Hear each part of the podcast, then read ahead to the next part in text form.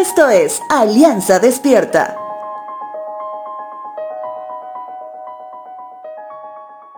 ¿Te ha pasado alguna vez que te has encontrado en un escenario donde recibes mucha información para empezar tu día?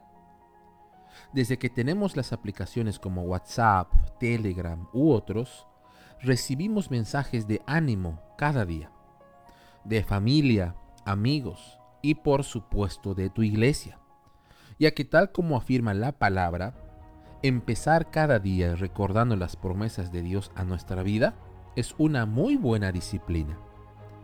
Entre todas las opciones, sin duda, está también esta, este podcast, que te anima a que junto con quienes siguen el devocional, juntos podamos ser edificados. Sin embargo, la pregunta es, ¿a cuál le damos más atención? Tal vez muchos respondan al que más me gusta. Sin embargo, si tú eres parte de una iglesia, es importante que reconozcas que Dios ha puesto a personas para que te animen a ser parte de una sola familia espiritual donde todos reconozcan a Cristo como cabeza de la iglesia. Alguna vez escuché a un consiervo decir que pensemos que un día llegamos al vecindario donde vivimos y cuando estamos a punto de entrar a nuestra casa nos desviamos y nos sentamos en la mesa para almorzar en la casa del vecino. Sin duda que nos atenderán bien y saldremos saciados pero como familia, ¿estamos siendo edificados juntos? Cuando Pablo escribe a los Corintios en su primera carta, él se encuentra con un escenario parecido. La familia espiritual de esa iglesia estaba dividida.